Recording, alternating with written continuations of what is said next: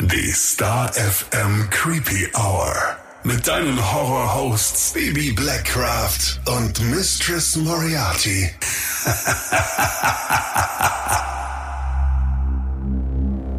Hallo und herzlich willkommen zurück in der Creepy Hour. Hallo, hallo. Wenn diese Folge heute online geht, dann ist der 30. September und das bedeutet, dass morgen unser Creeptober startet. Creeptober!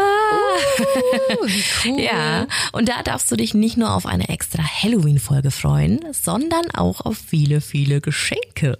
Schau morgen unbedingt mal auf unseren Socials vorbei. Wir starten nämlich gleich morgen, wie sich das gehört, mit einem tollen Halloween-Paket von horrorshop.com. Und wir freuen uns immer, wenn du dich freust. Deshalb haben wir den Creeptober wöchentlich mit tollen Gewinnmöglichkeiten ausgestattet. Vorbeischauen lohnt sich also, so wie immer eigentlich, auf unseren Instagram- und Facebook-Kanälen. Heute allerdings widmen wir uns einem Thema, das eigentlich fast immer ein fester Bestandteil von True Crime Fällen ist und auch von dir schon so oft angefragt wurde. Wir haben immer wieder Nachrichten bekommen, könnt ihr nicht mal über das Thema Profiling sprechen? Und dachten wir uns, okay, wird gemacht. Deshalb freuen wir uns sehr über unseren heutigen Creepy Hour Talkgast Susanne Grieger Langer, die wir gleich zu uns schalten werden.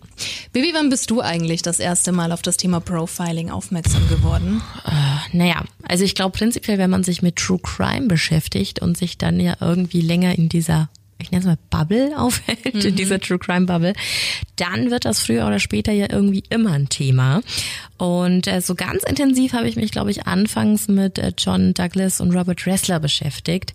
Die waren ja so ziemlich die, die allerersten Profiler des FBIs und äh, wahrscheinlich kennen die auch alle aus der Serie Mindhunter. Ja, also ja. das sind halt einfach so, glaube ich, die Koryphäen auf diesem Gebiet. Wenn die vielleicht auch wahrscheinlich schon sehr ähm, also jetzt gesehen sehr veraltete Ansichten haben. Aber da gibt's ja viele herausragende Personen eben auf diesem Gebiet. Wie sieht's bei dir aus? Ich weiß es nicht mehr genau, aber ich glaube, dass ich eine Reportage im Fernsehen geschaut habe. Und dann hat mir auch mal ein Kollege ein Buch geschenkt, das er ganz gut fand. Das hieß Der Wahrheitsjäger. Ich habe dann später auch noch Menschenlesen gekauft und so gab es dann immer wieder ein paar Info-Häppchen. Aber es kommt halt auch in so vielen Filmen und Serien vor, wie du es gerade schon angesprochen hast. Also jeder ist mit dem Thema schon Ja. mal in Berührung gekommen, unabhängig davon, ob du jetzt True Crime Fan bist oder nicht. Ich meine, allein äh, Oma und Opa wegen am Tatort, ja. Also Das stimmt. irgendwo ist es immer aufgetaucht. Ja, und ich glaube, es ist auch ganz natürlich, dass man immer versucht, seine Mitmenschen zu lesen oder mehr rauszuerkennen, was man so preisgibt, oder? Also, dass man immer so versucht, hinter die Fassade zu gucken. ja, in jeder Situation. Ja, man versucht halt einfach Menschen zu lesen. Ja. Weil es ist halt einfach, ähm, manchmal trügt so ein Bauchgefühl ja nicht und vielleicht kann man es dann an kleinen Sachen in der Mimik und der Gestik vielleicht irgendwie ausmachen. Super spannend. Total, aber Profiling bezeichnet ja auf jeden Fall die nutzbare Erstellung eines Gesamtbildes einer Persönlichkeit für ganz bestimmte Zwecke. Also zum Beispiel, wie du vorher schon angesprochen hast, Missy, bei der Tätersuche.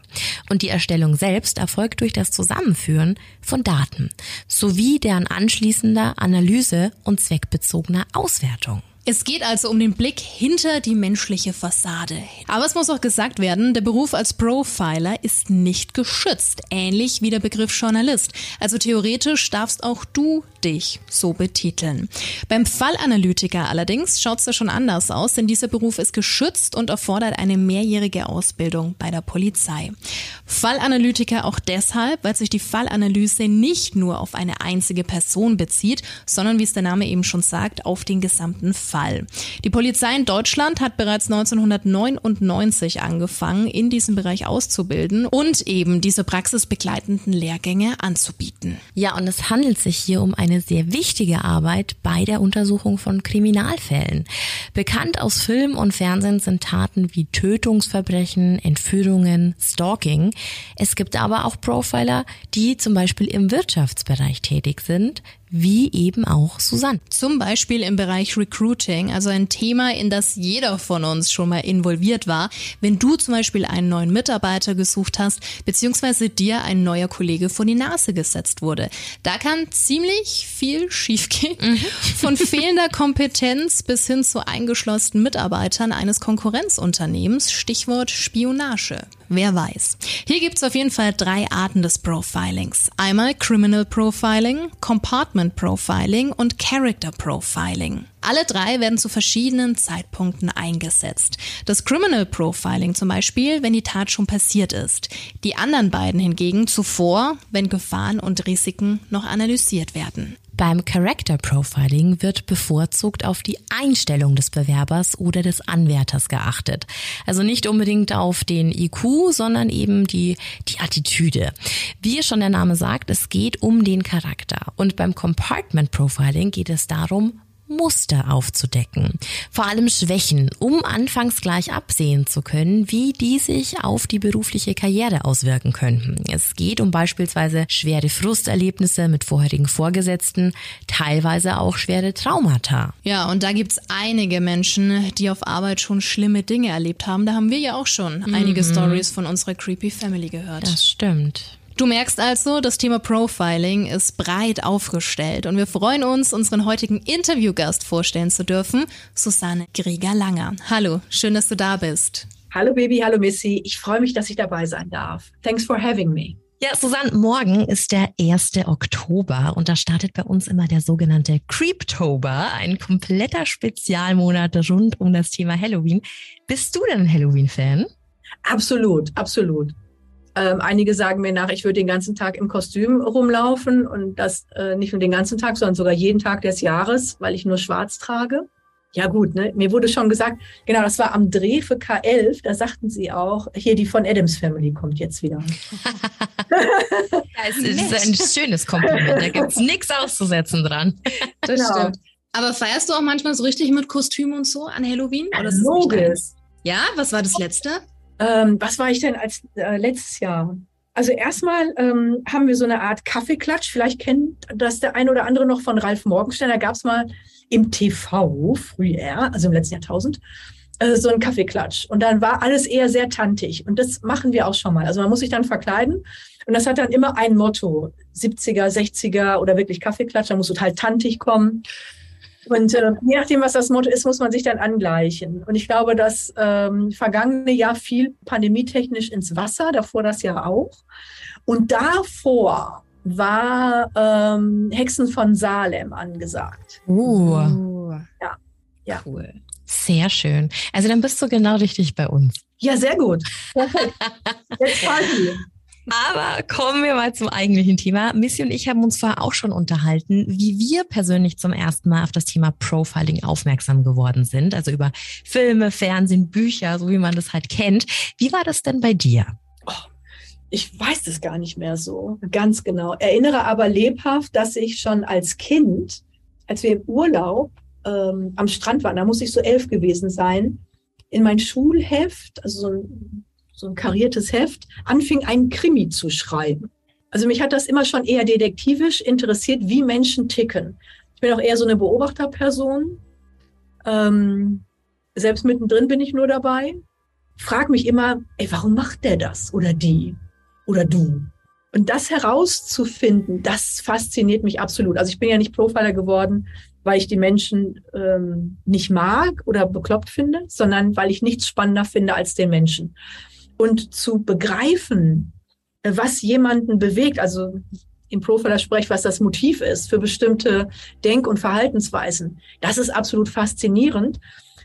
Auf der einen Seite also einfach das zu erfahren, weil diese Vielfalt da ist. Auf der anderen Seite aber ist es auch spannend, weil damit eine gewisse Vorhersagbarkeit und auch Sicherheit in den Kontakt kommt. Also bestimmte Verhaltensweisen, wo ähm, man vielleicht als Laie davor steht und sagt, ich weiß nicht, was es ist, aber es ist was und es ist nicht gut. Ja, man weiß als Profiler, okay, jetzt eskaliert die Person und das wird jetzt gleich, ne, so richtig durch die Decke knallen, so drei, zwei, eins, boom. Passiert dann was, ja. Genau, jetzt könnte man natürlich unken und sagen, wenn man das unbedingt wollte, wird man jetzt mit dem Ölkännchen auch in Geschäftskontakt gehen und einfach mal zusehen, dass ein bisschen explodiert, wenn dir langweilig ist. Das machen wir natürlich nicht. Aber ähm, vieles ist schon sehr vorhersehbar und ähm, ich in der Wirtschaft tätig, ja, bald seit 30 Jahren. muss auch sagen, dass viele Unternehmer, Selbstständige und Freiberufler gar nicht wissen, wie übel ihnen mitgespielt wird. Also sie merken natürlich, das stimmt nicht. Und ich glaube, jeder Laie hat auch ein Bauchgefühl und sagt, ey, das ist total unfair. Aber indem man nicht aufgeschlaut ist, wie bösartig oder kriminell das Verhalten wirklich ist, ähm, fehlt es einem auch an Standing, dafür sich einzustehen. Und da möchte ich gern drüber aufklären. Du hast ja gerade schon angesprochen, du bist auch in der Wirtschaft tätig, aber wie hat überhaupt alles angefangen, dass du sagst, jo, das ist mein Bereich. Ich studiere Psychologie, hast du studiert, gell? Ich habe Pädagogik studiert. Pädagogik. Ich habe vor der Gesetzesnovelle den Psychotherapeuten gemacht. Das hieß damals, ja, Psychotherapeut. Ich bin Transaktionsanalytikerin und ich wollte eigentlich therapeutisch arbeiten. Und ich habe auch schon während meines Studiums, da war absoluter Therapeutenmangel, noch bevor ich diplomierte, ähm, in einer Klinik gearbeitet bei Daytop. Das waren so 18 Stunden die Woche, Wochenenddienste, Randdienste und ähm, habe gedacht, ich will therapeutisch arbeiten. Dann war ich da in dem Suchtbereich gelandet und habe gedacht, das ist ja völlig verkehrt. Ich bin ja am Ende der Fahnenstange. Also wenn jemand schon komplett kaputt gemacht worden ist, dann fange ich an, den wieder auf die Beine zu stellen. Dann kommt er aus der Klinik raus, geht in die echte Welt und kriegt gleich wieder einen auf die Fresse. Und ich krieg den wieder. Habe ich gedacht, das geht nicht. Ich muss hinter die feindlichen Linie kommen. Ich habe ja so einen kurzen Gedulds- und Gerechtigkeitsfaden, wo ich denke, nee, da muss man eingreifen. Und ähm, während ich so mit mir am Ringen war, ob auch diese vielen Jahre der Weiterbildung, auch während des Studiums schon überhaupt richtig waren. Also Pädagogik studiert, Diagnose und Beratung, Psychologie dazu, Transaktionsanalytikerin und habe gemerkt, mich regt das tierisch auf. Und dann habe ich einen Call aus der Wirtschaft bekommen von Bertelsmann. Original hat der Personalleiter mich gefragt, Sie arbeiten doch mit Junkies. Ich sag ja. Ja, können Sie unsere Schlipsträger auch wieder gerade ziehen? Das war original der Satz, werde ich nie vergessen. Können Sie unsere Schlipsträger wieder gerade ziehen? Ich sag, schätze schon. Dann kommen Sie mal. Und damit war ich auf einmal aus dem klinischen Bereich in der Wirtschaft. Das muss man dazu sagen, ich komme aus einer Unternehmerfamilie, mein Vater Unternehmer, meine Schwester und, und, und. Und ähm, dann habe ich dort Trainings gemacht für Führungskräfte für den Umgang mit Emotionen. Das war auch meine Graduierungsforschung, ähm, emotionale Kompetenz. Und dann äh, wurde deutlich, dass ich mich extrem gut mit Mustern auskenne und habe mich dann mit Kriminalistik noch mal sehr viel tiefer beschäftigt. Und dieser Mix, der macht es dann tatsächlich in meinem Bereich. Kriminalistik, Pädagogik, Psychologie, der therapeutische Bereich. Also dieses Wissen von Strukturen und Mustern von Menschen. Denn die Menschen eskalieren ja nicht, wenn alles gut ist, sondern wenn sie überfordert sind. Mhm. So, und dann ist die Frage, implodiert derjenige, macht er sich selber fertig oder explodiert derjenige? Und eine ganze Menge Leute explodieren. Jetzt laufen die nicht alle mit Waffen amok, aber durchaus mit Worten oder irgendwelchen Verhaltensweisen. Und auch das ist gut in Mustern erklärbar und auch detektierbar. Und da hatte ich so meins gefunden. Da bin ich auch absolut glücklich, weil ich bin da in dem Sinne auch ein Yachthund und ich habe Spaß, das Muster zu erkennen, gerade wenn es schwierig wird. Wie sind denn die Leute da so drauf? Gestehen die sich dann ein, dass sie diese Schwächen Na. haben? Nee, ne? Nein, nein, nein, nein, nein. Also, gerade wenn es schwierig wird, ist ja für Personen, die nicht gut innerlich auf beiden Beinen stehen, auf beiden Beinen ihres Selbstbewusstseins, ist es ganz wichtig, den Konflikt auszulagern. Sprich, die Situation ist schuld, der oder die ist schuld. Und immer wenn jemand nicht seine Verantwortung nimmt, sondern die Schuld nach außen schiebt, dann ist derjenige schon A überfordert und B nicht bereit, diese Überforderung anzuschauen. Also wir haben zwei Probleme mittlerweile dann. So, und dann ist es ganz wichtig für Menschen, dass sie die Guten sind. Und die bleiben dabei ähm, wie nur was. Also wir haben gerade in diesem Jahr, dieses Jahr ist ja nach zwei Jahren Isolation auch nochmal ähm, deutlich extremer. Da ist eine Dame vom Coach zur Kriminellen innerhalb von fünf Monaten in einem Strafmaß ich sag mal, etabliert, das seinesgleichen sucht. Also äh, Strafanzeige in neun Punkten und das ist nur Strafrecht. Wir haben elf verschiedene Rechtsgebiete, in denen Einzeige erstattet wurde. Also gigantisch. Und das ist etwas, womit sich viele im Geschäftsbereich auf einmal konfrontiert sehen. Also dass es absolut irrsinnig ist. Sie wissen sich aber nicht zu wehren, weil A, derjenige wie ein Wahnsinniger wirklich durchdreht und auf der anderen äh, Seite wissen sie gar nicht, in welchem Ausmaß da illegal gehandelt wird. Und das ist ein wesentlicher Punkt äh, für Wirtschaftsprofiler, da mal eine Struktur wieder reinzubringen und auch eine Ruhe, dass der Mandant weiß, okay, was ist überhaupt machbar, was muss ich mir bieten lassen und was definitiv nicht und was ist mein nächster Schritt, um auch aus der Situation rauszukommen. Der Fall klang ja jetzt schon super interessant, den du uns jetzt gerade erzählt hast. Äh, gibt's denn oder gab's denn für dich ein besonders einschneidendes Erlebnis im Laufe deiner Karriere, da wo du sagst, ey, da erinnere ich mich heute noch dran, sowas kam nie wieder? Ich glaube, davon habe ich ein ganzes Potpourri, ähm, weil ich ja in den äh, Extremen bin. Also von dass ein Student von mir, äh, als ich in der Frankfurt School lehrte, völlig äh, verstrahlt in meiner Veranstaltung saß. Ich sagte, was ist mit Ihnen denn in der Pause? Ich sprach den an, er war wirklich im Schock und sagte, ich kenne Mörder, ich kenne Mörder, ich kenne Mörder. Habe ich gesagt, wir alle kennen Mörder, rein statistisch. Was ist das Problem? Also wäre dann so desensibilisiert, dass es mich auch nicht stört. Und er so, oh mein Gott, das ist mein Kollege, was hätte ich machen sollen? Und dann hatte der den, genau den Tag vorher Besuch ähm, von zwei Kommissaren gehabt zur Vernehmung letztendlich, die brauchten Details. Und sein Kollege, ganz stiller Mensch, hatte seine Lebensgefährtin getötet und geteilt. Ein Teil, also den unteren Teil, im Garten der Mutter äh, vergraben, mit gespreizten Beinen zur Terrasse und den Rumpf mit Kopf im Wald vergraben. Und äh, der war jetzt natürlich logischerweise überfordert, weil das nicht sein täglich Brot war. Den mussten wir dann erstmal so ein bisschen wieder betüdern, aber ich glaube, vom Stoff konnte der den Tag nichts aufnehmen.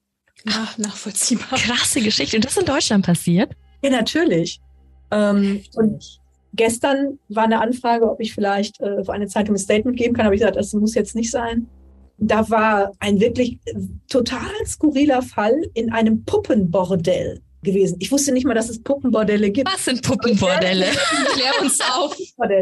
Da hat jemand ein Bordell mit so Puppen, die lebensecht sind. Männlein wie Weiblein. Den kann man denn wohl mieten und dann sich daran vergnügen. Und da ist jemand so eskaliert, dass er bei der Puppe ähm, die Brüste abschnitt, auch in den Kopf bohrt und dort hinein ejakulierte. Und dann hat die Staatsanwaltschaft aber diese Zerstörung dieser Puppe als geringfügig eingeschätzt.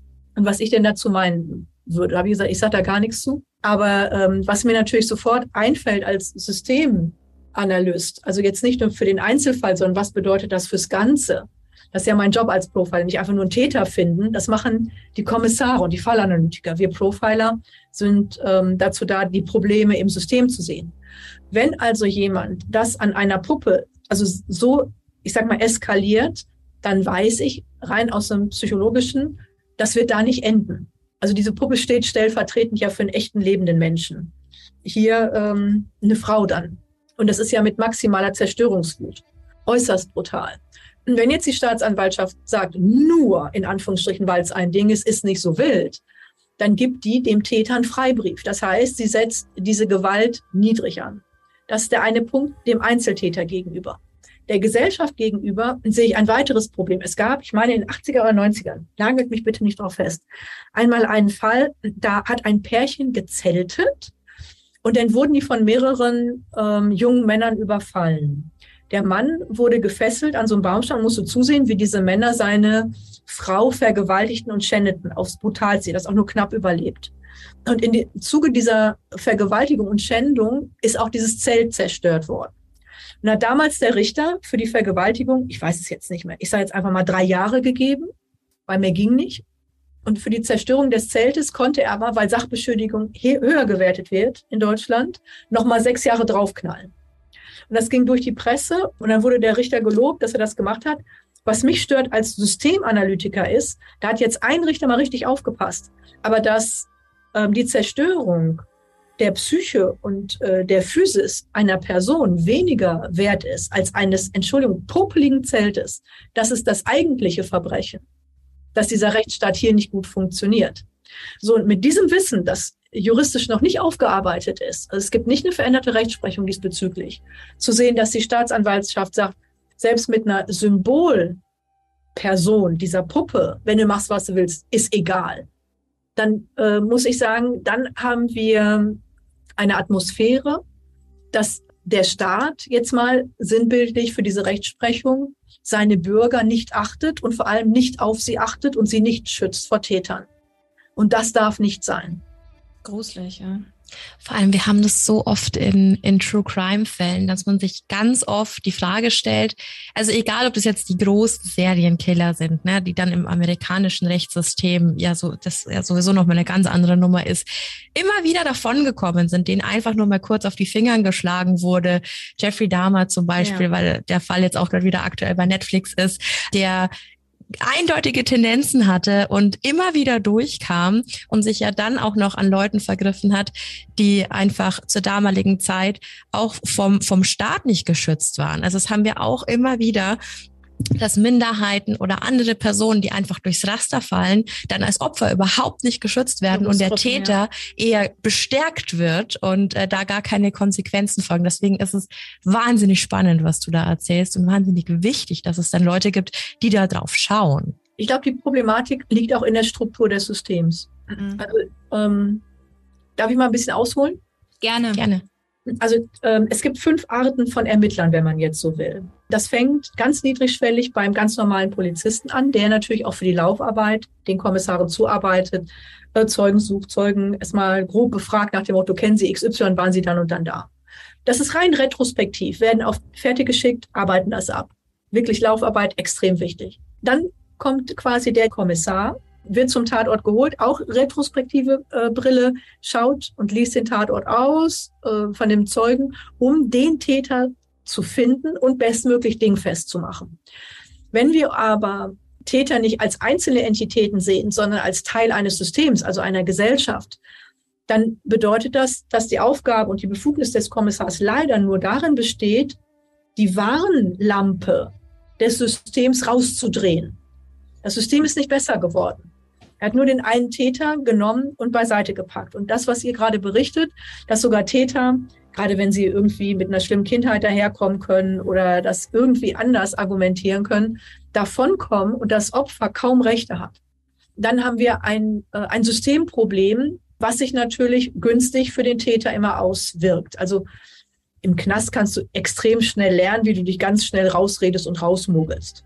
So, wenn der jetzt der Kommissar, bleiben wir mal gerade bei den Ermittlern, wenn der Kommissar nicht weiterkommt und eine Spur wird typischerweise nach 72 Stunden kalt. Also wenn du nach 72 Stunden so gar kein Packende mehr hast und läufst immer nur vor die Wand, kannst du mit den, ich sag mal, Befugnissen des Kommissars eigentlich schon die Akte wieder zumachen. Dann darfst du nicht mehr. Das ist ja das Verrückte. Die würden gern wollen, aber die dürfen nicht. Dann kommt der Fallanalytiker, sagt das Wort schon, Analytiker eines Falls, guckt sich nur den Fall an, darf aber schon ein bisschen mehr rauszoomen als der Kommissar. Wenn es aber nicht ein Einzeltäter ist, sondern vielleicht eine Gruppierung und wir sind bei Sekten, Mafia, Terror, dann kommt der operative Analyst. Das würde jetzt so im, im Laiensprech der Nachrichtendienstler sein. Sagt das Wort auch schon. Operativer Analyst. Viele ähm, Taten oder Unfähigkeiten kannst du nur tautologisch analysieren. Also im Doing kannst du es erst erleben. Die infiltrieren dann eine Terrorzelle und gucken und analysieren, wie schlimm ist es wirklich, müssen wir eingreifen oder nicht. Quasi so ein Minority Report mäßig. Und dann quasi mit noch größerem Blickwinkel äh, arbeitet der Profiler als Systemanalyst. Also was läuft in diesem System des Staates oder der Organisation oder des Unternehmens schief, dass das passieren kann. Und jetzt haben wir ein Problem sobald wir hergehen und sagen, ihr habt Probleme, haben die wenigsten das Standing und ich sag mal die Cojones, um zu sagen, stimmt, was sollen wir ändern? Die typische Reaktion ist, das ist illegal, was du tust. Du darfst das gar nicht analysieren. Wenn man dann sagt, so, das ist die Gesetzeslage, natürlich ist es nicht illegal. Und dann sagen sie, du bist gar nicht fähig, das zu tun. Oder du bist ein Aufschneider, nur um sich nicht damit zu beschäftigen. Ich hatte zum Beispiel äh, dieses Jahr, ich glaube im Mai, meine ich, einen Vortrag auf ähm, einer ähm, IT-Konferenz mit der Deutschen Gesellschaft für Security. Die tasten DAX-Unternehmen ab auf IT-Sicherheitslücken und haben, und äh, bei zum Beispiel bei den 40 DAX-Unternehmen, ich glaube, 17.000 Einfallstore gefunden. Also die sind alle offen wie ein Scheunentor. Und das ist auch irrelevant, ob es ein Minority Breach ist oder ein Majority Breach ist Breach. Wer rein will, kommt rein. So, und dann schreiben die nett, wie die sind, äh, die Unternehmen an und sagen, sie haben so und so viele Lücken und das sind die folgenden. Und nicht selten müssen auch die sich, ähnlich wie wir Profiler, sich sagen lassen, sie machen Illegales. Sie sind unseriös. Sie wollen nur Geld abgreifen. Und es ist wirklich, also du wirst schier verrückt als Profiler, weil du sagst schon, ihr könnt euch schützen. Äh, wir helfen dir sogar bei deinem Job. Du musst nicht mal sagen, dass du es von mir hast. Trotzdem kriegst du dann irgendwelche Tritte ab, nur damit nicht rauskommt, dass der seinen Job gar nicht kann. Das sind fünf Prozent vielleicht, wenn es hochkommt, die sagen, okay, du Pappnase, dann zeig mal genau, was du kannst in Echtzeit, damit ich mir das anschauen kann. Und die arbeiten richtig mit und die schützen dann auch ihr Unternehmen. Die sind dann so safe wie irgend möglich. Aber die meisten wollen das gar nicht wissen oder hören, nach dem Motto, was ich äh, nicht zugebe, da muss ich mich auch nicht drum kümmern. Und so ist es bei Unternehmen, bei Organisationen und offenkundig auch beim Staat so. Mhm. Ich wollte gerade sagen, weil gerade sowas wie struktureller Rassismus ja ganz oft auch bei Crime-Fällen ja auch mit reinspielt, das will ja auch nie irgendjemand wahrhaben oder sehen. Und äh, da hätte es mich jetzt wirklich interessiert, ob Unternehmen da offen dafür sind als der Staat selbst, um solche Kritik zu, ich zu erhalten. Erfolg ist und bleibt personenbezogen. Wenn du oben Leute hast äh, mit einem gewissen Rückgrat, dann wollen die das wissen. Aber du musst nur an der Schnittstelle jemanden haben, der mehr an seinem Ego interessiert ist, also dass er oder sie gut dasteht, als am Erfolg der Aufgabe. Und dann ist das alles schon verloren. Dann war es das, ne? Mhm. Also da geht ja keiner hin und sagt, wie mache ich diesen Staat möglichst unfähig? Ähm, da sind ja, ja ne, da sind ja ganz viele gefragt, von Politikern über Gremien, Juristen, also alles. Aber je mehr die mit ihrem Ego dabei sind, und damit beschäftigt sind, gut dazustehen, statt einen guten Job zu machen, desto mehr bricht das System zusammen, weil es genau daran krankt. Man muss sich letztendlich entscheiden, Ego oder Erfolg.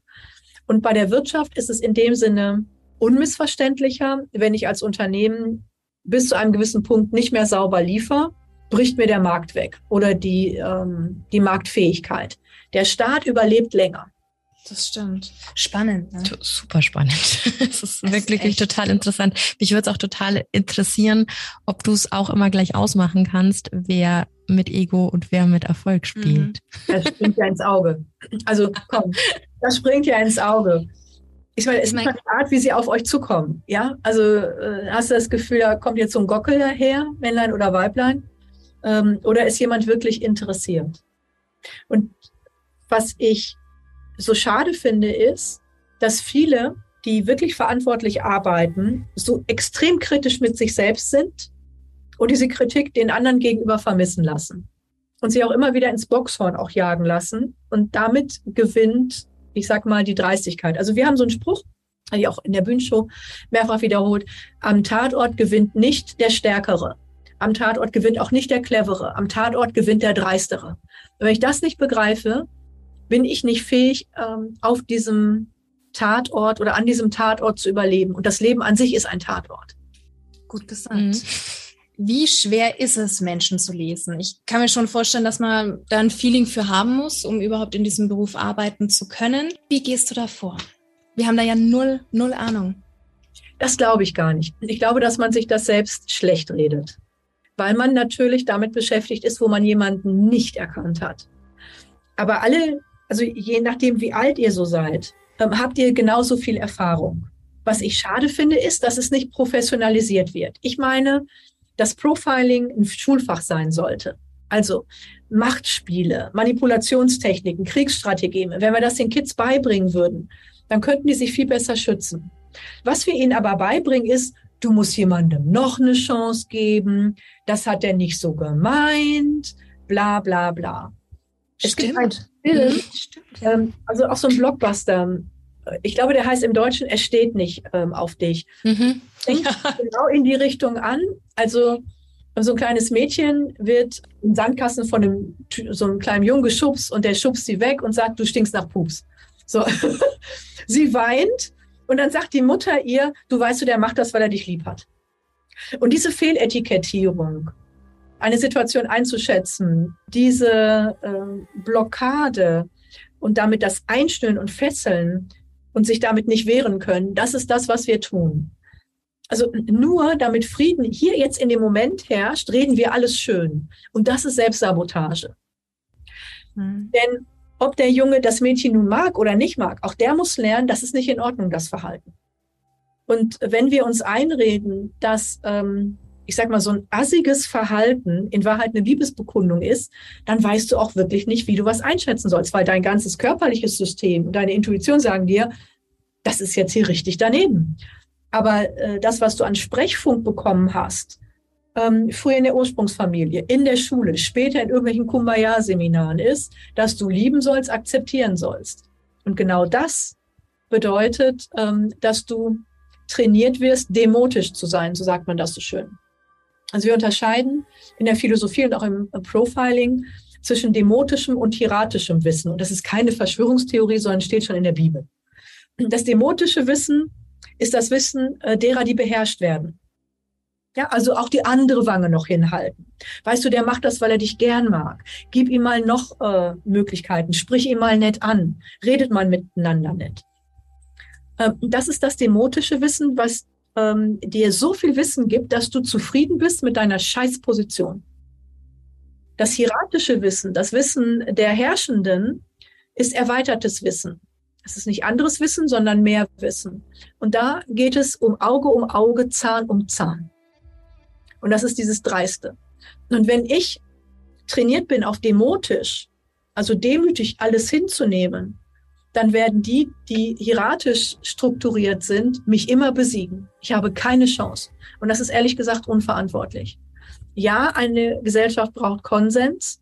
Und dazu gehört, dass sich jeder benimmt. Und die, die sich nicht benehmen, die werden dann bitte nicht besprochen wie eine Warze, sondern die werden in ihre Schranken gewiesen. Und das ist das, was leider nicht stattfindet. Das haben wir im Kleinen, wie bei diesem Film im Sandkasten so. Das haben wir in den Unternehmen so, dass Führungskräften gesagt wird, ja, sie müssen motivieren, da dürfen sie auch keine Kritik geben. Du willst Mitarbeiter nach vorne bringen, wenn du nicht sagen kannst, das war's nicht. Ja? Ich glaube, das kennt ihr auch mit vielleicht einigen Interviewgästen, die kriegen keine zwei Sätze voreinander und dann sollst du sie noch loben.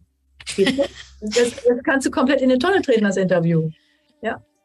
Ein Tipp für die Hörer und Hörerinnen ja. Äh, glaube ich, was immer kommt, wenn man eine Profilerin im Gespräch hat. Gibt es irgendwelche Tipps, die du mit auf den Weg geben kannst, wie man zum Beispiel jemand beim Lügen enttarnt? Enttarnen? Mhm. Also, äh, Lügen gehören zu den vier Kategorien von Machtspielen. Wenn man, die Einstiegsfrage war ja, wie äh, analysiert man Menschen, dazu gehört das. Wenn man ein blödes Gefühl hat, ein Bauchgefühl, sich das nicht absprechen, sondern begreifen, das ist wie ein innerer Sensor, der mir sagt, hier stimmt was nicht. Und jetzt muss ich meinen Verstand neben der Intuition losschicken, zu analysieren, alles abzuklopfen, wie beim Topfschlagen, wo diese Warnung herkommt, was exakt das ist. Das heißt, ich muss jetzt die Laufarbeit der Polizei machen in meinem inneren System. Und bei Lügen ist es so, ich konfrontiere erst, wenn ich eine tragfähige Beweiskette habe. Sonst setzt der Täter auf die Lüge eine noch dickere Lüge und dann kann ich als Laie nicht hinterher. Und wenn ich als Laie äh, nicht in der Lage bin, das, ich sag mal, fachinhaltlich zu konfrontieren, kann ich nur mit meinem Gefühl gehen. Hoffentlich habe ich jemanden, der das fachlich durchschauen kann. Äh, wenn ich das nicht kann, kann ja immer mal wieder passieren, dann muss ich auf das System, also auf die Verhaltenssystematik gucken.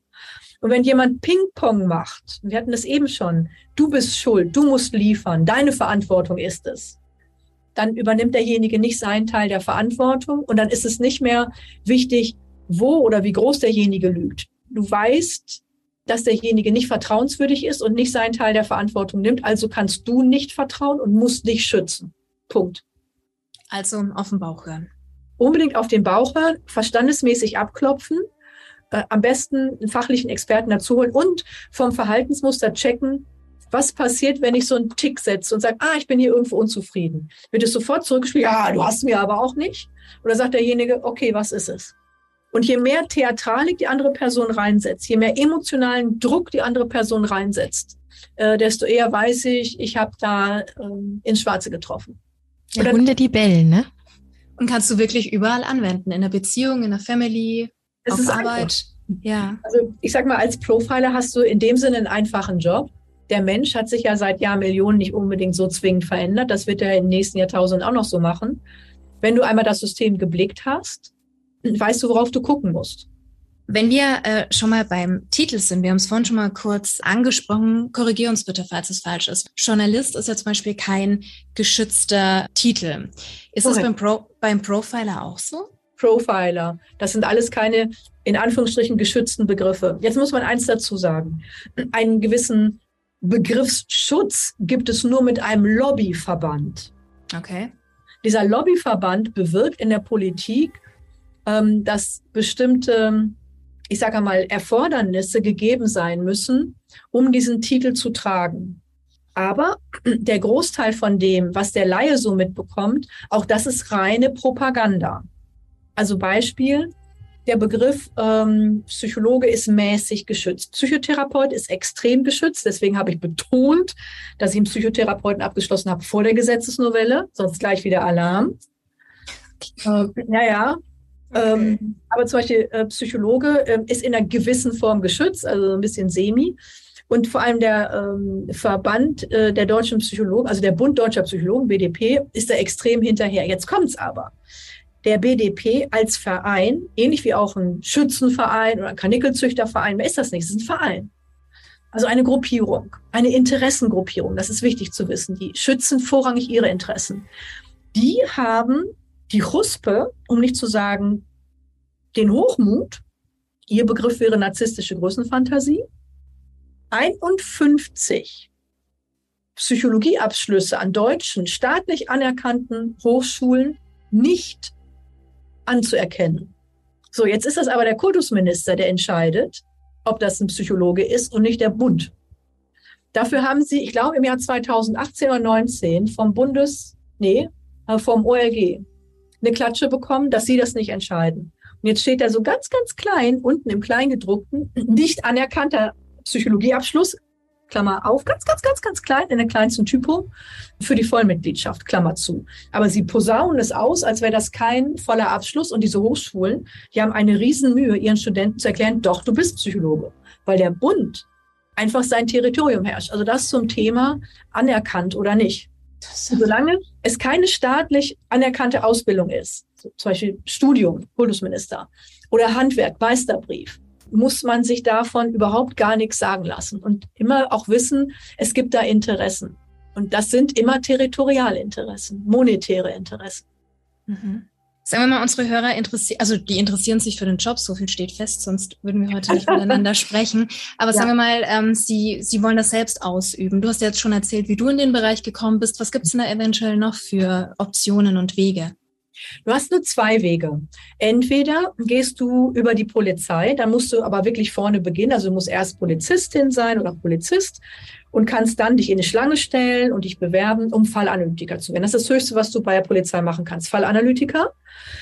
Und ähm, hier ein kleines Bonbon. Auch bei Wikipedia ähm, haben sie das so nett eingetragen. Das behaupten sie auch, dass Fallanalytiker eine jahrelange Ausbildung ist. Das stimmt gar nicht. Beim ähm, BKA kannst du nachlesen, es ist eine fünfwöchige Ausbildung, eine Zusatzausbildung.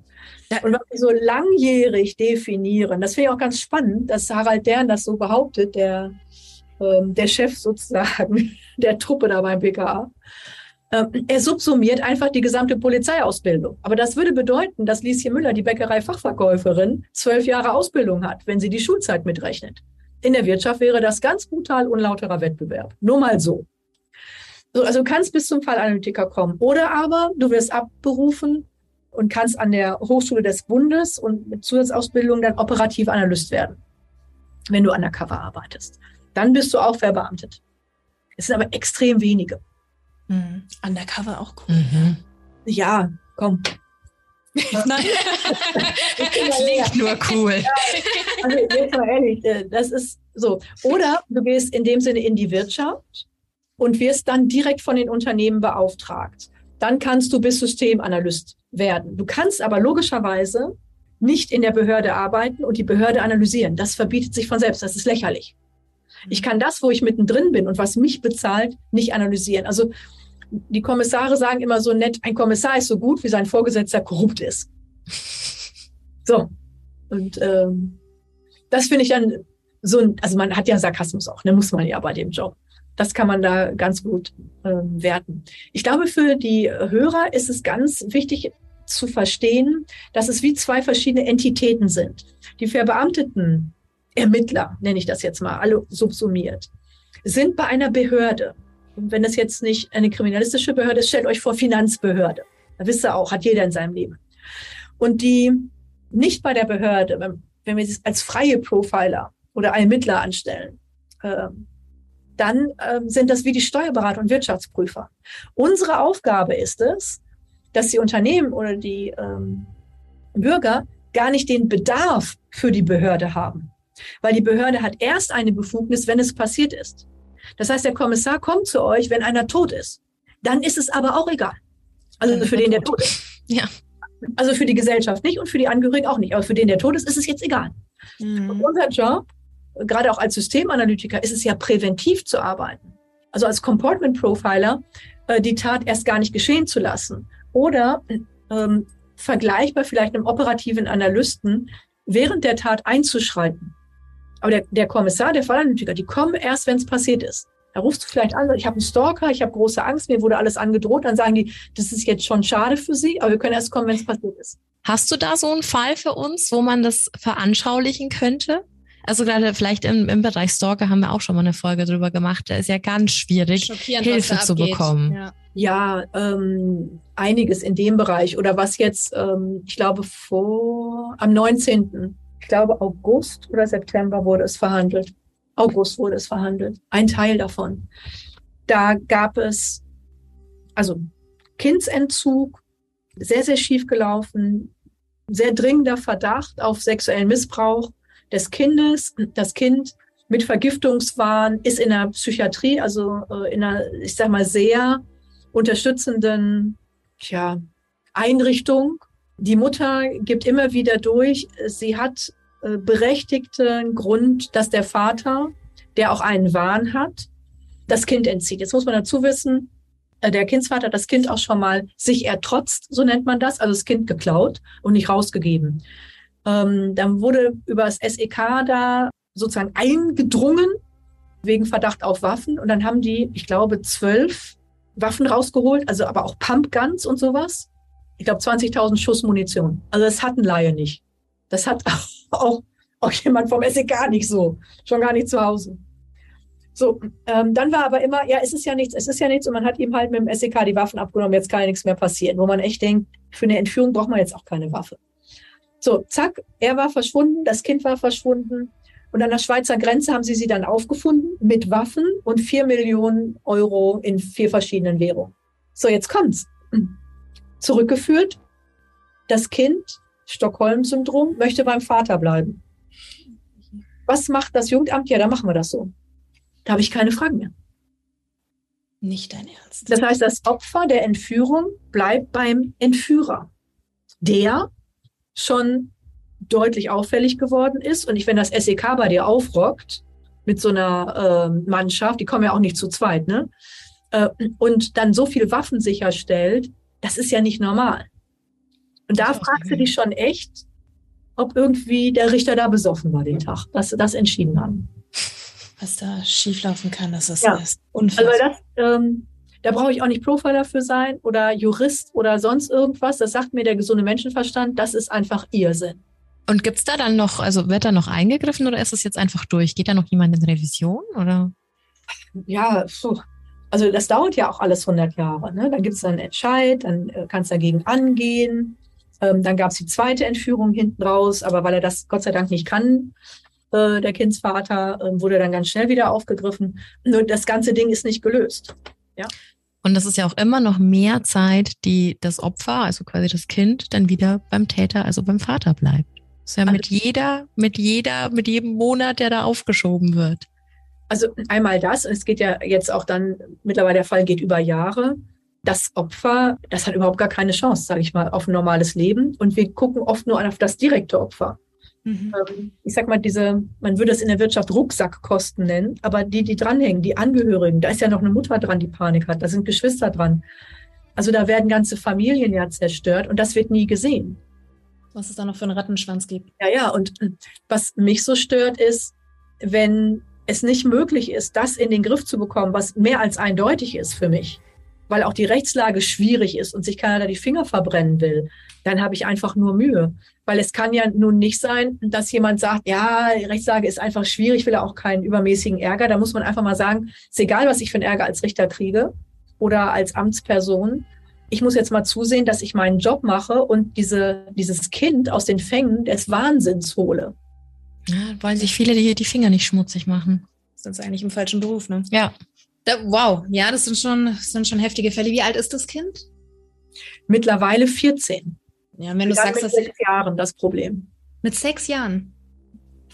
Und seitdem sie sechs ist, bist du da auch schon involviert gewesen oder? Das bekommen wir teilweise am Rande mit. Oder ich habe ja sehr laut auch über diese Gutmach Gutachtenmafia äh, da gewettert, damit die Bevölkerung einfach weiß, was da abgeht. Also damit auch Opfer äh, dieses Irrsinns eine bessere Lobby haben. Ist Und in dem wichtig. Zuge wird vieles an uns herangetragen auch. Sehr krass. Ich schockiert, oh mein Gott. Wir können gerne ähm, mit den Hörerfolgen weitermachen, weil wir haben ja unsere Creepy Family gefragt, Ah. welche Fragen sie dir unbedingt stellen wollen. Magst du mit der ersten anfangen? Ja.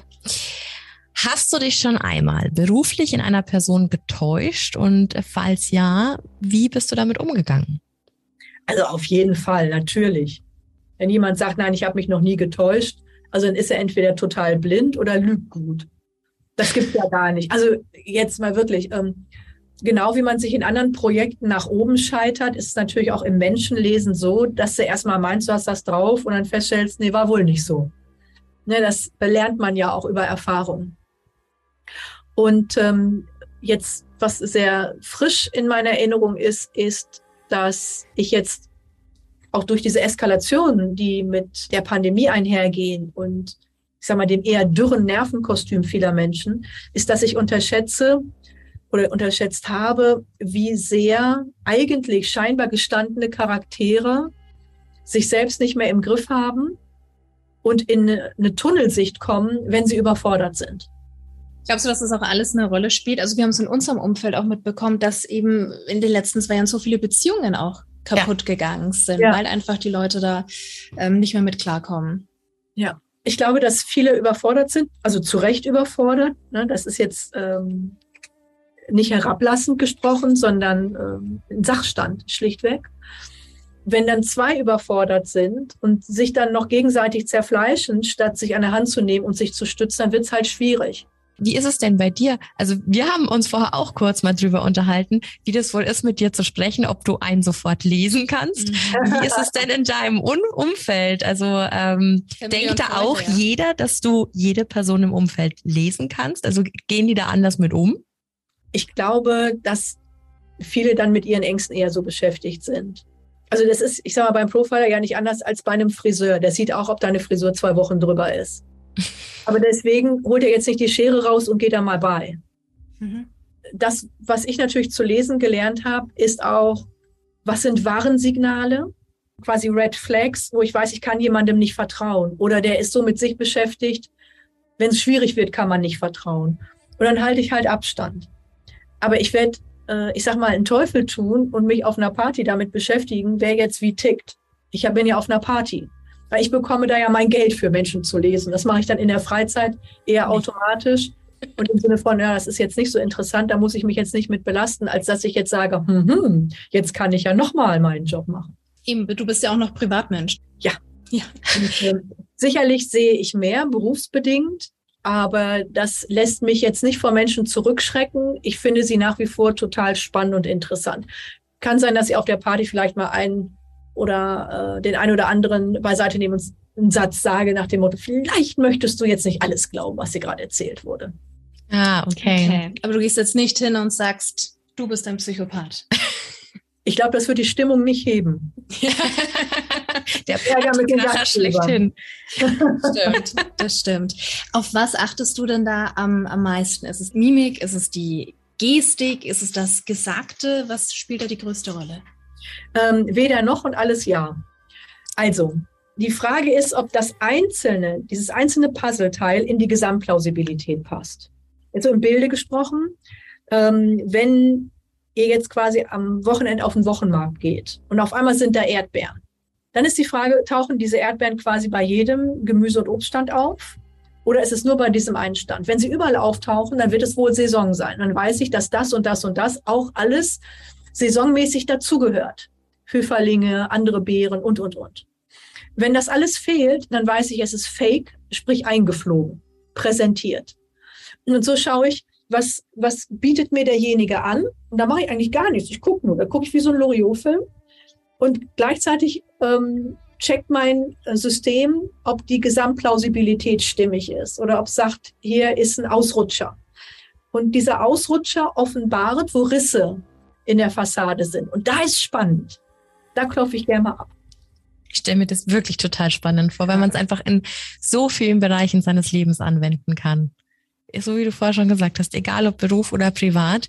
Gerade Red Flags ist ja im, im heutigen, heutigen Bereich so ein Riesenthema. Man bekommt ja auf Instagram noch und nöcher Beiträge angezeigt, ja. wie man Red Flags erkennt und was man nicht dulden sollte. Ne? Also man wird ja da wirklich auch komplett zugeballert von allen Seiten, dass es mir manchmal schon, schon ein bisschen zu viel ist, dass ich gar nicht mehr weiß, auf was muss ich denn jetzt eigentlich achten?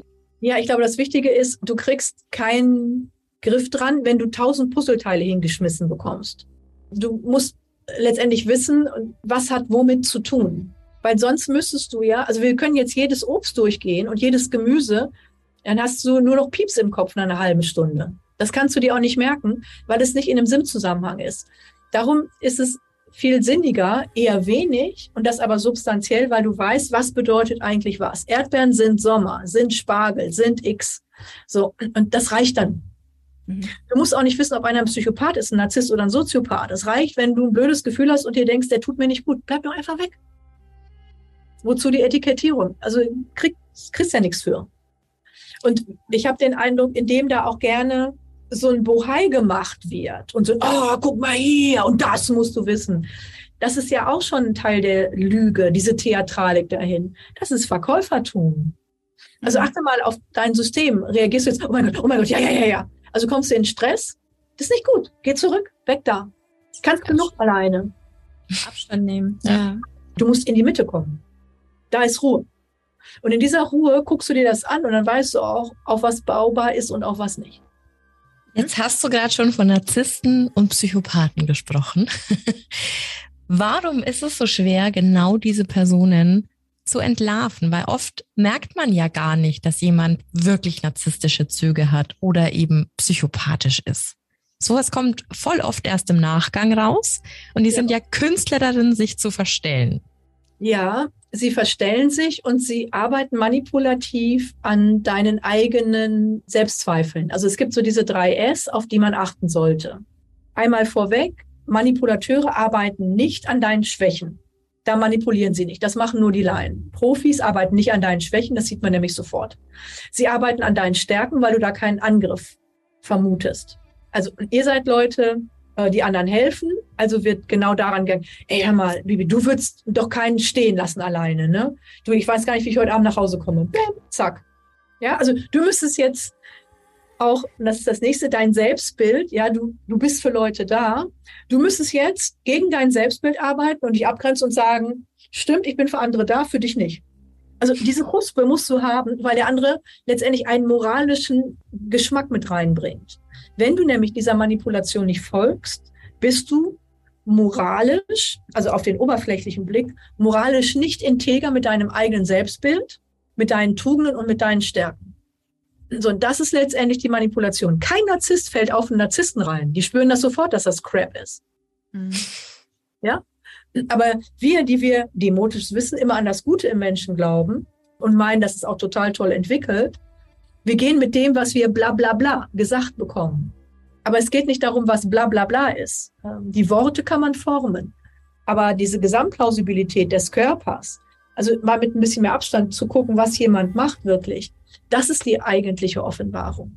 Also ein Profiler, von dem man immer meint, der rennt nur mit einer Lupe um, wie so Sherlock Holmes, der zoomt ja auch sofort auf die Gesamtplausibilität auf und kann das nur analysieren, indem auch, das wäre die dritte Sichtweise, von der Seite geguckt wird, diese Seitenansicht, wenn derjenige sich unbeobachtet fühlt.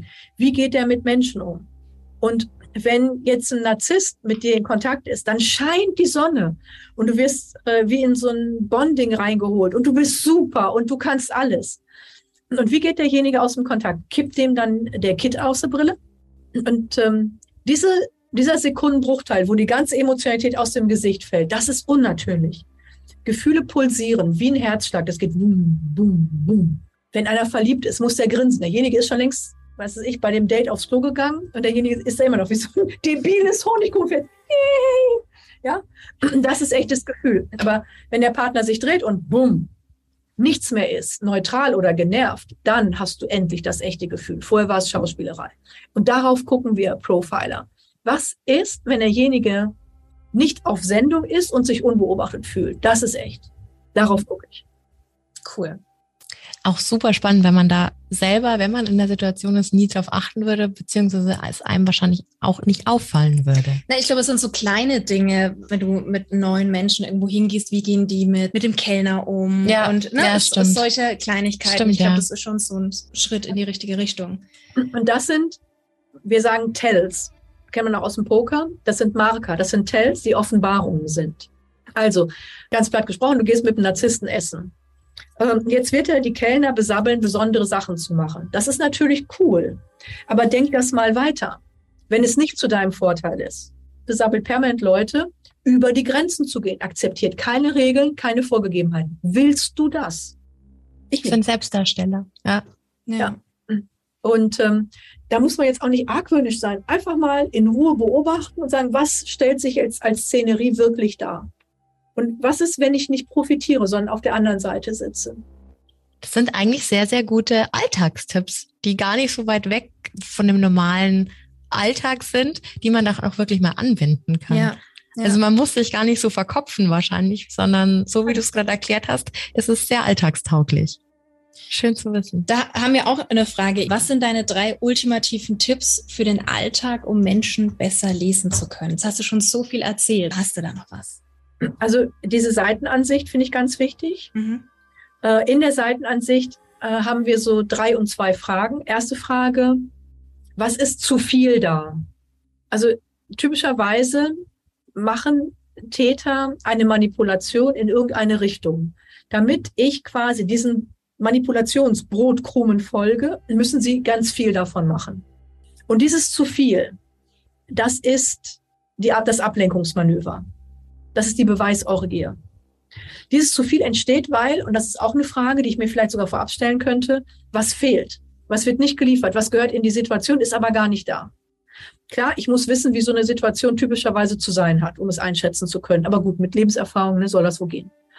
Also vielleicht wäre die erste Frage, was fehlt? Dann, was ist zu viel da als Kompensation? Und Punkt drei, was gehört da nicht hin? Das ist die sogenannte Signatur, der persönliche Moment, wo dann was geliefert kriegst, wo du sagst, das macht überhaupt gar keinen Sinn in diesem Moment. Und diese drei Fragen sind die ersten. Und die zwei Follow-up-Fragen sind, was erreicht derjenige damit und was vermeidet derjenige damit? Und wenn du das von der Seitenansicht anschaust, dann weißt du eigentlich genug. Und wenn du jetzt noch unbedingt einen dritten Tipp brauchst für alle Bambis, sage ich mal, mit Helfersyndrom, frag dich mal, das, was derjenige von dir verlangt, wo du jetzt so ein bisschen in Stress kommst, würdest du selbst das je verlangen oder würdest du das auch nur für dich selbst tun? Und wenn du sagst nein, sieh zu, dass du Land gewinnst. Wie oft lässt man sich in irgendwelche Situationen quatschen? Zu Also oft. ich finde gerade Frauen passiert das sehr, sehr oft. Naja, ich meine, wenn einer gut quatschen kann, schon. Das Dumme ist, wir sind erzogen, gefällig zu sein. Jemand ist nett oder wirkt nett, also muss ich jetzt auch nett sein. Und sich davon mal zu trennen und sagen, okay, das war jetzt nettes Schauspiel, aber das hat erstmal mit meinem Leben nichts zu tun.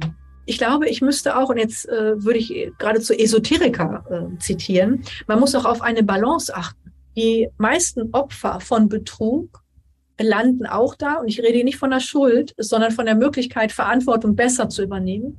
Die landen dort, weil sie für den anderen mehr machen als für sich. Und wenn diese Balance nicht mehr da ist, dann etabliere ich ein Verhalten. Wenn ich selbst mir weniger wert bin als der andere, wenn ich mir selbst weniger zugestehe als dem anderen, wenn ich von mir selbst viel, viel mehr verlange als vom anderen, dann etabliere ich ja auch Top Dog, Underdog. Wie gesagt, es ist, geht hier nicht um eine Schuldfrage, aber um eine Möglichkeit, Situationen äh, nochmal anders zu sehen. Das heißt, wenn jetzt einer herkommt und hat irgendwelche Bedürfnisse und Wünsche, bla bla bla bla bla und ist nett und will jetzt irgendwas, was habe ich damit zu tun? Da draußen sind acht Milliarden Menschen. Da kann er irgendwer anders helfen. Warum kann er sich nicht selbst helfen? Was hat das mit mir zu tun? Und Achtung, Bin ich in Balance auch mit mir und achte ich darauf, dass ich mich nicht verausgabe, weil ich ja nicht nur für den zuständig bin. Vielleicht habe ich noch Mitarbeiter, Familie oder einen Hund, keine Ahnung, für den ich mit zuständig bin. Und all das sollte mit in diese Berechnung einfließen. Und das machen wir aber oft nicht. Wir gehen nur singulär, auch im Tunnelblick, in diesem Moment mit dieser charmanten Einlullungsaktion des Gegenübers und meinen, jetzt verpflichtet zu sein. sind wir aber nicht. Ja. Muss man sich immer vor, vor Augen halten. Muss man sich vor Augen halten. Mhm. Weil wenn man selbst nicht funktioniert, dann hat ja auch keiner was von. Also es stimmt. Es sind alle im Eimer. Was würdest du denn deinem 16-jährigen Ich raten? Na, in diesem Zuge auf jeden Fall sich nicht irre labern zu lassen. Ich glaube, dass die meisten von uns viel, viel mehr können, als sie sich zugestehen. Auf den Rat von angeblichen Experten hören und sich wahrhaft eigentlich in Abhängigkeit bringen. Und jedem 16-Jährigen oder auch gerne Jüngeren und Älteren auch, möchte ich raten, auf Unabhängigkeit zu arbeiten. Also ich sage immer äh, so als Unternehmer, der Gott des Unternehmertums ist die Unabhängigkeit. Sobald ich abhängig werde, funktioniert das nicht. Dann bin ich nicht mehr derjenige, der steuert, sondern ich werde gesteuert. Und so ist es im Privaten auch. Selbst auch in Beziehungen. Wenn ich unabhängig bin von einer Beziehung, dann kann ich mich wahrhaft einlassen. Wenn ich aber abhängig bin, emotional, mental, monetär, dann kann ich mich ja auch nicht mal wehren und abgrenzen. Da mache ich Zugeständnisse. Dafür beiße ich mir auf die Zunge. Da heige ich dann einen Groll. Das vergiftet die Beziehung. Das wird immer schlimmer. Je unabhängiger ich bin, desto echter kann ich mich einlassen oder auch abgrenzen. Oder so. Du zeigst ja schon die ganze Zeit auch auf diese eine ganz bestimmte Frage, die äh, auch noch eingehopft lese vor. Ja, ähm, finde ich auch sehr spannend. Warst du denn schon einmal an einem Tatort und wenn ja, hast du dann da auch schon mal eine Leiche gesehen? Also ich bin ja an Wirtschaftstatorten typischerweise täglich, ähm, an anderen auch ich glaube, das lebendigste Erlebnis ähm, mit, ähm, man sagt nicht Leiche, bitte, sondern Verstorbenen. Mhm. Ähm, das ist der Fachbegriff, wenn man so will, war in der Rechtsmedizin. Und nein, es heißt nicht Pathologie, es heißt Rechtsmedizin. Meine Güte. okay. Pathologie ist im Krankenhaus, in einem Klinikum, wenn du operiert wirst und man guckt, ist eine Krebszelle oder so, das ist der Pathologe. Der Rechtsmediziner ist sozusagen das juristische, medizinische Organ, was guckt bei einem Verstorbenen. Und wir waren in Hamburg in der Rechtsmedizin, auch mit einer jungen Mitarbeiterin, und die hatte noch nie einen Verstorbenen gesehen. Und typisch äh, Mediziner-Humor, wir sind dort durchgegangen, auch um äh, etwas zu besprechen. Die liebe Mitarbeiterin sagte, aber hier sind doch keine ähm, Verstorbenen. Und der äh, Professor Prische so, nein, nein, macht die Tür auf und klar, waren sie da, ne? lagen zwei und ein Kind leider, auch schon geöffnet und ähm, eine Frau. Das war schon, auch mit dem Kind daneben, das war schon schlimm. Ich glaube, das äh, Visuelle ist das eine, aber was es so schlimm macht, ist auch der Geruch und ähm, dass sich letztendlich wie der Geruch auf die Haut legt. Also es ist wie, du hast wie eine Schicht auf deiner Kleidung, auf deiner Haut da. Also es ist wie, wenn da noch was wäre. Ich will jetzt nicht sagen die Seele, aber du, ähm, du gehst dann nicht einfach so raus.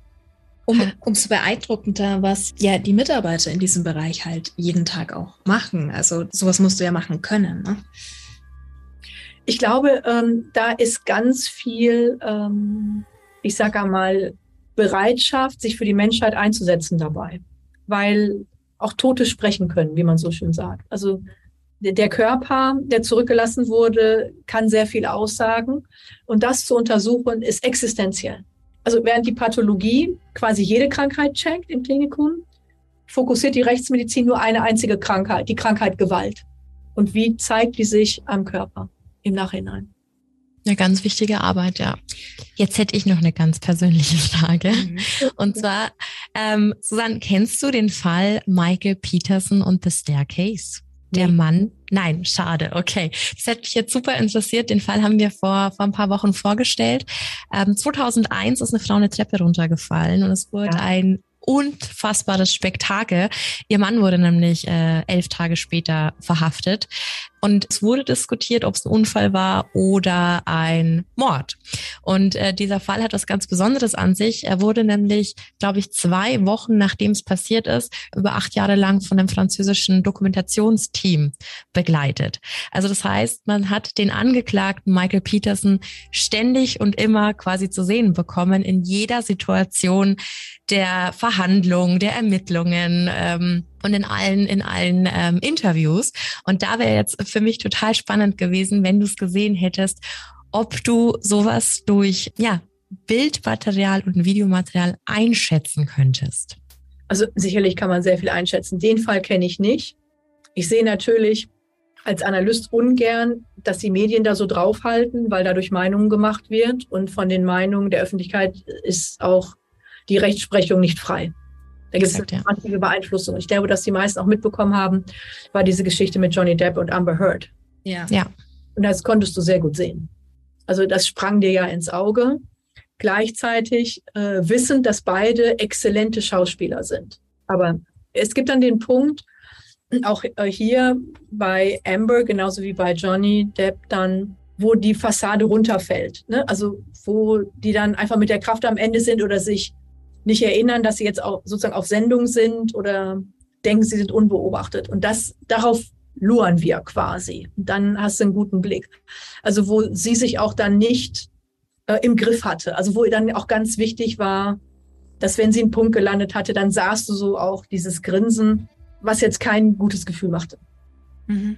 Ne, das war wichtig, dass sie da diesen, ähm, diesen Schlag gelandet hatte und dann kriegst du natürlich eine Idee. Gleichzeitig sind diese Öffentlichkeitsspektakel nicht hilfreich für die Rechtsprechung an sich.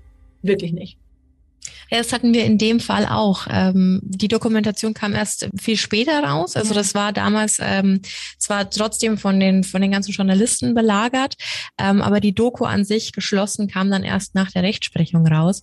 Und da war zum Beispiel auch ein ganz großer Punkt die Sexualität des Ehemanns, weil rauskam, dass er eigentlich bi war und äh, Verhältnisse zu Männern hatte. Und da war genau so ein Punkt, da haben wir auch ganz lange darüber diskutiert, gab es denn überhaupt einen fairen Prozess für diesen Mann oder wurde der einfach schon per se vorverurteilt?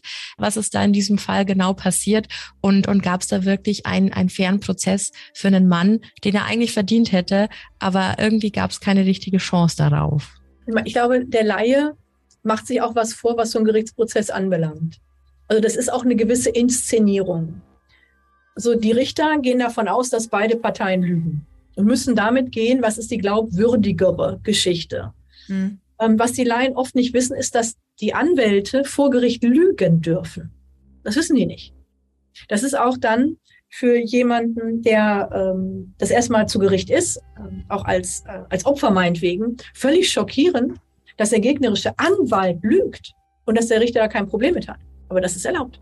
Und ähm, wenn ich aber diese, ich sage mal, dieses Spielfeld kenne, dass ich weiß, es wird inszeniert, ein Richter ist ein Laie für den Fall, die sind Experten, was die Paragraphen anbelangt, aber fachinhaltlich sind sie Laien.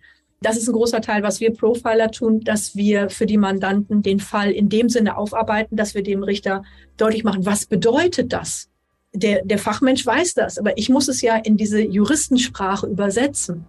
Also für einen fachlichen Laien in Juristensprache muss ich übersetzen, was da passiert ist. Und wenn das nicht gelingt und auch das der Anwalt nicht schafft, dann wird es schwierig. Und ähm, hier ist so ein Ding, was typisch ist, auch gerade für den US-amerikanischen Raum und was immer mehr auch nach Europa zieht. Jetzt ist der Mann bisexuell, meinetwegen liebt er Gemüse, es ist doch egal. Das hat nichts mit der Tat zu tun. Exakt. Genau. Das ist irrelevant. Dass das aber äh, beständig kolportiert wird, lässt mich vermuten, dass womöglich bei den Richtern eher vielleicht eher eine konservative Haltung zu vermuten war und äh, man die Richter irgendwie in eine Richtung polen wollte. In Amerika dann ja auch immer noch der, der, der Jury-Part, der Absolut. ja auch ganz schwierig ist, wie man da zwölf Menschen beeinflussen kann, die jetzt vielleicht in einer sehr konservativen Stadt wie Durham leben und die da schon voreingenommen sind, weil ein liebender Ehemann, auch wenn es abgesprochen ist, kann ja keine außerehelichen Kontakte zu anderen Männern pflegen, ohne ein ganz schlechter Mensch zu sein. Also ja, es war sehr homophob und ähm, ja, vorverurteilend einfach. Auch, wie es alles dargestellt wurde, er wäre pervers und Hardcore-Porn Hardcore war da die Aussage, weil es ja ähm, äh, homosexueller Natur Natur war. Also ganz schlimm, ja. ja also das Schlimme bei den Laienjurys finde ich, dass sie auch wenig juristischen Verstand typischerweise mitbringen. Das heißt nicht, dass sie keinen Verstand hätten, aber ähm, die Rechtsprechung basiert ja auf einem ganzen Fundament von Regeln, auf das man sich mal geeinigt hat. Und wenn ich diesen Verstand nicht habe, dann gehe ich nur emotional. Und das ist die große Gefahr. Weil dann folgt der einen Tat womöglich die nächste Tat an Ungerechtigkeit. In der Wirtschaft haben wir das immer wieder, wenn Menschen sich mit der Rechtslage gar nicht auskennen, dann meinen sie, dass ihnen was gehört. Das ist aber faktisch nicht der Fall. Und dann handeln sie nach dem, was sie meinen. Und damit werden sie kriminell. In ihrem Kopf macht das alles Sinn, aber nicht nach dem Gesetz. Und es geht um das Gesetz. Und wenn jetzt Laien, die emotional getriggert sind, juristisch keine Vorschulung haben und keinen Sachverstand, dann kann das nicht gut gehen. Dann haben wir nichts anderes als eine Inszenierung wie ein Theaterstück. Wer liefert die bessere Show? Und genau deswegen sagt man in Deutschland, es darf kein Witness Coaching geben. Nichtsdestotrotz findet das ja statt. Ja, also dass man sagt, okay, wir gucken mal, dass wir die Zeugen oder die, die da vor Gericht aussagen, mal ein bisschen schulen. Ähm, was sollen sie sagen? Also wo jetzt nicht wir als Profile, das ist ja nicht unsere Profession, aber wo der Anwalt sagt, passen Sie mal auf das und das dürfen Sie nicht sagen. So und so ist das wahrscheinlich dann mal gelaufen. Und ähm, da versucht man etwas, was ein bisschen schief schon länger läuft, dadurch zu reduzieren, dass man sagt, no witness coaching. Ob es das so bringt, ich weiß nicht. Aber sobald es in die Jury, die Laienjury-Richtung geht, habe ich ganz ungute Gefühle. Ganz ungute Gefühle. Die einzelne emotionale Entscheidung von einer Person, die keinerlei Vorkenntnisse oder Ausbildung dazu hat. Ganz genau zu sagen, mir gefällt dein Gesicht nicht. Genau, genau. Oder dann spielen ja solche Sachen wie Religion, Herkunft. Das spielt ja alles mit rein, Sexualität und dann wird es halt wirklich gefährlich. Mhm. Ja. Wir sind tatsächlich mit unseren Hörerfragen durch. Aber wir wollen noch mal auf die vielen verschiedenen Dinge eingehen, die du machst. Du bist ja emsig, unabhängig davon, dass du dir jetzt auch Zeit für uns noch spät am Abend nimmst. Wir haben ja vorhin schon mal kurz über die Tour gesprochen nächstes Jahr. Aber du bietest ja auch online einiges an, was wir so auf deiner Homepage gesehen ja. haben. Zum Beispiel dein äh, Case 2.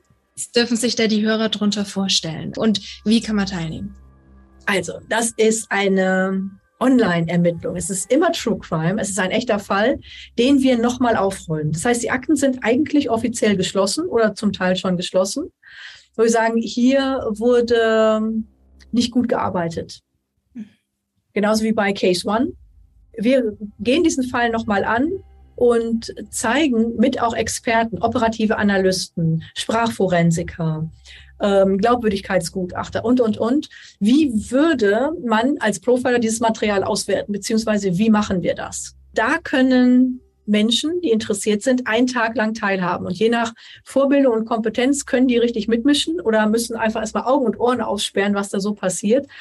Mir geht es darum, dass die Leute erfahren, wie geht echtes Profiling, wie geht echtes Profiling arbeiten, was alles gehört dazu. Weil das, was ihr an den Vorabendserien seht oder auch beim Tatort, ist weit davon entfernt. Denn auch in anderthalb Stunden Spielfilm kann man einen Fall nicht lösen. Und die meisten Fälle sind viel diffiziler, viel komplizierter. Und vieles, was auf den ersten Blick, naja, normal, halt ein bisschen schräg ausschaut, ist das eigentliche, die eigentliche Tat. Und ich glaube, das ist auch der Gruselfaktor für viele, dass das, was sie nicht vermutet haben, eigentlich der richtige Augenöffner dann ist. Und äh, ich habe Lust, Leute zu schulen, denn eine Ermittlung ist immer auch eine Aufklärung. Und es kann nicht sein, dass wir Profiler nur Fälle aufklären, um Täter dingfest zu machen oder Systemfehler aufzuzeigen. Wir müssen auch Menschen aufklären, auf dass sie sich vor Tätern schützen können. Wie kann ich mich dafür anmelden? Einfach auf deiner Homepage? Website gehen, ermitteln, anmelden, jeder erste Sonntag im Februar. Also ein ah, ganzer ah. Tag, von 10 bis 18 Uhr. Also ihr braucht viel Kaffee oder Energy Drinks, vielleicht auch Schokolade geht es richtig mit Druckbetankung. Ab und an werdet ihr auch immer gefragt, was würdet ihr jetzt tun? Und dann kommentiere ich auch, ist das ein richtiger Gedanke in dem Sinne, wie wir arbeiten würden, oder ist man, wer weiß wo? Natürlich ist das nicht nur ein Ego-Trap, also eine Ego-Falle, weshalb jemand kriminell wurde, sondern das ganze Ding hat auch Fallen. Also ich würde mich wundern, wenn der Laie sauber durch dieses Labyrinth der Ermittlung kommt. Denn darum geht es ja, dass ihr diese Fallen erkennen lernt. Klingt sehr, sehr spannend. Ja, das macht es ja gerade so cool. Super spannend. Okay. Dann halten wir uns das mal fest. Großes Highlight dann, ne? Auch. Ja, wir haben total Spaß dran. Ähm, wir sind wirklich mit mehreren Experten dabei. Ich glaube, ähm, jetzt in diesem Jahr waren wir mit zehn Experten dabei. Das ist natürlich Druckbetankung. Wir haben noch anderthalb Stunden länger gemacht, weil es einfach so viel auch nochmal zu erzählen gab. Das war ein Fall, der ja letztendlich auch äh, eine Systemschwäche aufgezeigt hat, die schon über 100 Jahre in unserem Land ist und wodurch immer wieder Ungerechtigkeit geschieht. Ich sag mal, das, was wir sehr gut herausarbeiten konnten, ist dieses Muster, äh, wo sehe ich eine Systemschwäche und welche Ungerechtigkeit ist eine typische zwangsläufige Folge und wie könnte ich dem dennoch entgehen? Weil das muss ja das Ziel sein. Das ist ja auch die Idee grundsätzlich von True Crime. Wir erzählen ja diese Geschichten nicht, um die Opfer zu verhöhnen. Wir erzählen diese Geschichten, um zu zeigen, was passiert, wenn du nicht Bescheid weißt. Wie kannst du einem Täter entgehen? Wie kannst du dich schützen? Woran würdest du sowas erkennen? Also letztendlich soll True Crime schulen und mhm. bemächtigen. Ist uns auch immer wichtig, ja. dass die Hörer da einen Mehrwert haben ne, und was mitnehmen. Ich kann mir vorstellen, dass da der ein oder andere aus unserer Creepy Family Auf jeden äh, Fall. Hat, ne? Wir werden es auch nochmal schön verlinken. Also ich finde es auch super, super interessant mhm. und äh, finde, wir sollten uns da auch mal stellen. Also so nach äh, 100 Folgen True Crime Podcast sollten wir uns mal auf die Probe stellen. Ja, gerne. Nicht, dass wir uns dann am, Schlu am Schluss blamieren. Wir holen euch dann rein und ihr könnt was sagen. Und nochmal, wirklich, ihr seid, Entschuldigung, Laien ihr könnt euch nicht blamieren. Das ist ja schon mal gut. Ja, das also ich finde das auch wichtig. Wo würde man typischerweise hingucken? Und genau das wollen die Täter, ablenken. Das ist wie Zauberei. Ja, hier ist das Kaninchen und die Jungfrau und auf der anderen Seite mache ich den Trick und äh, nehme was weg. Mhm. Natürlich werden einige schon eher wissen, wo sie weggucken müssen, aber es ist auch so wichtig zu sagen, okay, das ist nämlich genau die Falle. wenn du das siehst, musst du dahin gucken, weil das ist ein typisches Muster. Und es bezieht sich ja nicht nur auf, dass man jetzt jeden Tag äh, Gefahr läuft, ermordet zu werden, sondern auf so viele kleinere Dinge, die alltäglicher geschehen, ähm, damit man einfach offen, das sagen wir ja auch immer, ohne Scheuklappen durch die Welt äh, läuft und vielleicht mal vieles anders sieht und, und somit vielleicht auch, manche möchten sie noch so klein sein, manche Gefahren erkennen. Ne? Sehr schön. Wir sind echt äh, begeistert und freuen uns. Du hast jetzt so lange Zeit für uns genommen. Können wir dir noch irgendwas Gutes tun? Brauchst du noch was von uns? Alles gut. Alles gut? Wir sind verabredet. Erste Sonntag im Februar. Unbedingt. okay. Geht klar. Ich freue mich auf die Folge. Das ist wirklich richtig cool. Wir freuen uns da immer, wenn wir gerade Expertinnen mit dabei haben, weil, wie gesagt, wir sind Laien ähm, und umso interessanter ist es dann auch für die Hörerinnen immer. Und egal, mit wem ich mich unterhalten habe und meinte, ja, wir haben jetzt dann demnächst einen Talk mit einer Profilerin und ohne Scheiß. Jeder sagt, die mit dem Pony. die mit dem Pony. Das ist echt. Ähm, es ist wirklich spooky. Ähm, ich hatte mit Apple TV gesprochen und ich habe gesagt, kein Mensch kennt mich bei euch in Amerika und sagte, nein, nein, Tony Robbins weiß, wer du bist. What? Ach. Das ist schon, schon geil, ja.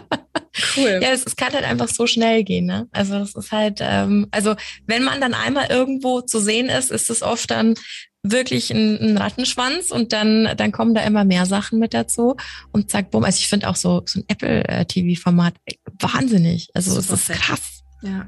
Richtig, richtig toll. sehr cool, ja. Schön. Kannst du schon stolz Ja, auf jeden sein. Fall. Hast du jetzt Feierabend oder musst du noch ein bisschen was machen oder darfst du noch ein bisschen was machen? Wir sind ja zeitversetzt mit den Teams auch dort, äh, durch die Zeitzonen und ähm, so bis elf, glaube ich. Ja, ja, zwei Stunden haben wir noch. Okay. Was. Okay. Na dann. Gutes Werkchen. Schönen Abend dir noch. Danke dir. Und dann und hoffentlich bis ganz bald. Februar. Ja. Habt eine gute Zeit. Danke, du tschüss. Auch. Tschüss. Wow, da haben wir heute echt viel mitnehmen können, oder? Durchaus. Also tatsächlich auch mehr, als ich erwartet habe. Und es hat alles sehr empowernd gewirkt. Mhm. Echt schön. Hat total motiviert. Ne? Mhm. Wir hoffen, dass du genauso viel Spaß hattest wie wir beide. Und nächste Woche hörst du uns dann live aus dem Moviepark. Vom Halloween Horror Festival. Wir haben es ja schon in der Story vorgestern verraten. In diesem Sinne, vielen Dank fürs Zuhören. Bleib gesund. Das sowieso. Creepy Real. And scary on. Bye bye. Ciao.